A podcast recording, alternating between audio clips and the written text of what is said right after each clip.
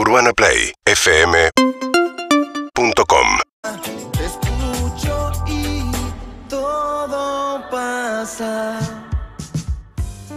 Es un tema que nos interesa y al que le tenemos ganas y un poco de miedo, ¿no? Y sobre todo mucha, informa- mucha desinformación también. Mucha desinformación y hace un tiempito... El tema paneles solares, energía, digo porque lo dijimos recién. Apareció, hace un tiempito hizo una investigación eh, y habló sobre esto eh, que existía, eh, sobre todo que siempre lo pensamos como algo alejado, como lo pensás en una escuela rural, en algo- Córdoba. Yo Córdoba, lo pienso en el medio del campo, o en 10 años se, se va a poder hacer. Lo pienso ahora, pero nunca averigüé en realidad. O en este nuevo modelo de empresario, el empresario sustentable, para llamarlo de una manera, que se hace una casa y la hace toda con paneles.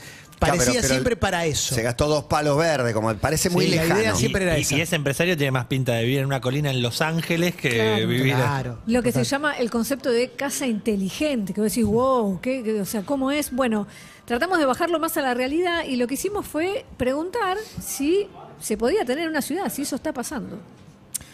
A ver, el informe, el TPDMI. Les voy a pedir que cierren los ojos y piensen en una casa.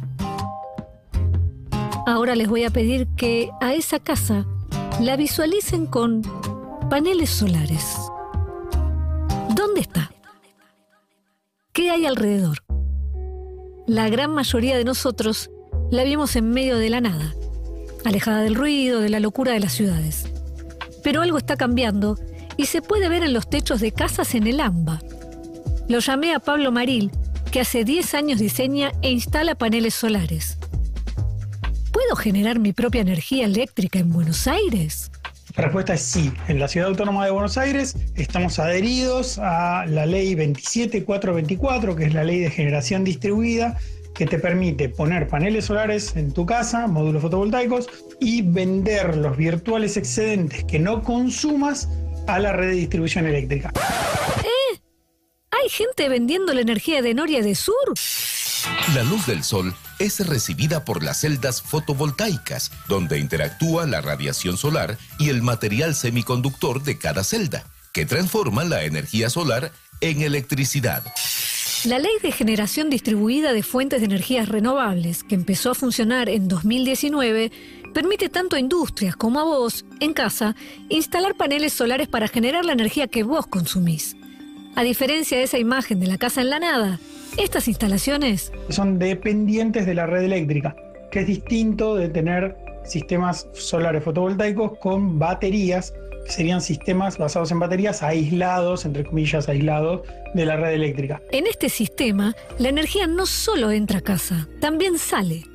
Si generás más energía de la que consumís, inyectás el excedente a la red.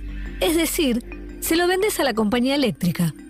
Es lo que acaba de empezar a hacer Martín Tesselhoff. Tengo una casa de, de cuatro ambientes en Pilar, provincia de Buenos Aires, donde hay cortes de luz eh, y sobre todo en verano. Mamá, cortaste toda la luz. Hace siete años arrancó con Seis paneles, el equivalente a 10 metros cuadrados, que con eso yo lograba generar el 50% del consumo que yo tenía acá en mi casa. ¿De qué hablamos cuando hablamos de consumo diario? ¿Qué hay en tu casa? Una heladera, una o dos teles, luces, ¿no es cierto?, de LED en lo posible, ventiladores eh, y bueno, enchufes, eh, cargadores, computadora. Ahora tiene 20 metros cuadrados con paneles solares en el techo. Yo hoy en día me estoy autoabasteciendo, es, es decir, genero suficiente energía como para no tener que usar la distribuidora, en mi caso, de Denor. Lo que está por pasar en la casa de Martín es lo que ya pasa en otras que están conectadas al sistema. Martín va a recibir boletas con saldo negativo. Dinero a favor. Siempre pensando que no conviene apuntar al 100%, porque la energía que vos vendes y no consumís, te la compran un poco más barata que la energía que vos compras. Entonces lo que te conviene es no comprar, utilizar la energía que vos estás generando. Evelyn Goldstein es economista especializada en energías renovables. La Argentina tiene la meta de alcanzar a 2030 los 1000 megas de generación distribuida instalados. Entonces estamos todavía lejos, los 12 megas to- están todavía lejos de los 1000 megas que tenemos como, como objetivo. También lejos de los países vecinos. Tanto en Brasil como en Chile tienen más de, en Chile hay más de 1.500 megas instalados en el sistema de generación distribuida, en Brasil hay más de 5.000. Si hablamos de Europa, ya hablamos de gigas instalados. Pero en Argentina algo se está moviendo. En los últimos 12 meses, la generación distribuida se triplicó. Los números de Pablo acompañan. Entre 2010 y 2015 hizo 23 instalaciones. De 2016 a 2020 hizo 77. Y en el último año y medio instaló 100 sistemas. La verdad, me dieron ganas de saber. ¿Se puede poner en cualquier techo? Siempre y cuando tengan sol, por lo menos de las 10 de la mañana a las 5 de la tarde o 4 de la tarde, totalmente despejado el cielo. O sea, tiene que tener sol pleno, no sirve ese espacio huequito donde no, a mí me da un poquito de sol en algún momento del día. Si quisiéramos generar energía solar por el total de consumo diario en una casa, que se calcula en unos 17 kilowatt hora por día, deberíamos instalar 3 kilowatt de módulos fotovoltaicos. ¿Qué sería eso en mi techo? Estás hablando de unos 9 metros de ancho por 2 metros de profundidad. Eh, ¿Cuánto me sale? La industria fotovoltaica con respecto a los precios maneja en dólar oficial a 120 y pico de pesos por cada watt pico instalado. Ajá, ajá. Pero pesos, pesos. ¿De cuánto estamos hablando? En una marca promedio de 1,6 dólares por cada watt pico instalado, que esto es alrededor de 4.800 dólares oficiales masiva, que van a ser unos 585 mil pesos masiva. ¡Upalala! ¿Y cuánto duran? 20-25 años de garantía de producción.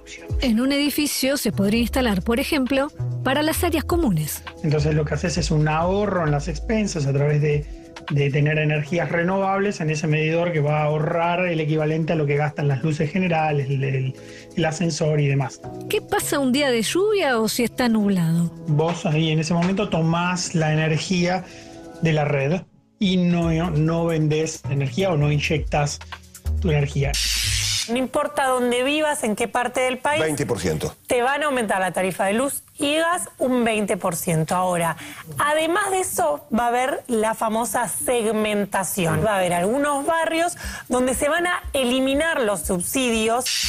Y sí, nos han consultado mucho por los subsidios y he tenido muchas consultas también de gente con ese concepto de independizarse de la red eléctrica. ¿Y a que no saben de qué otro sector les llegaron varias consultas? Cerré la fábrica de pastas y definitivamente me compré un rig de minería. Y ustedes se van a reír, pero muchos de mis amigos le dicen la máquina de hacer dinero digital. Pero claro, mirá si se la iban a perder. Se puede ser independiente del sistema de energía, pero para eso hay que tener baterías de litio, como Martín. tengo un banco de acumulación de baterías de litio, lo que me permite almacenar ahí energía que puedo usar durante la noche y durante el día consumir directamente de los paneles. La energía del Sol es la más abundante y absolutamente libre disponible en el planeta Tierra. Hasta ahora, de las 24 provincias, 14 están adheridas a la ley nacional y hay 827 usuarios registrados en el régimen de generación distribuida. Más de la mitad son hogares.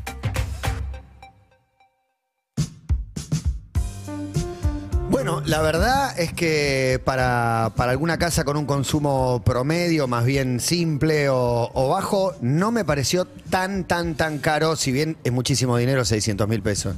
Pero- no, pero me parece accesible, Parece son mucho tres- más tres mil accesible. dólares.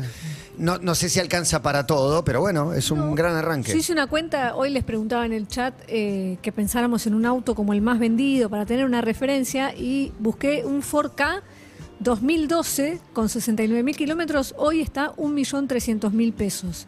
La cuenta que hicimos de la instalación de esos paneles no supera los el, el- no supera el millón de pesos.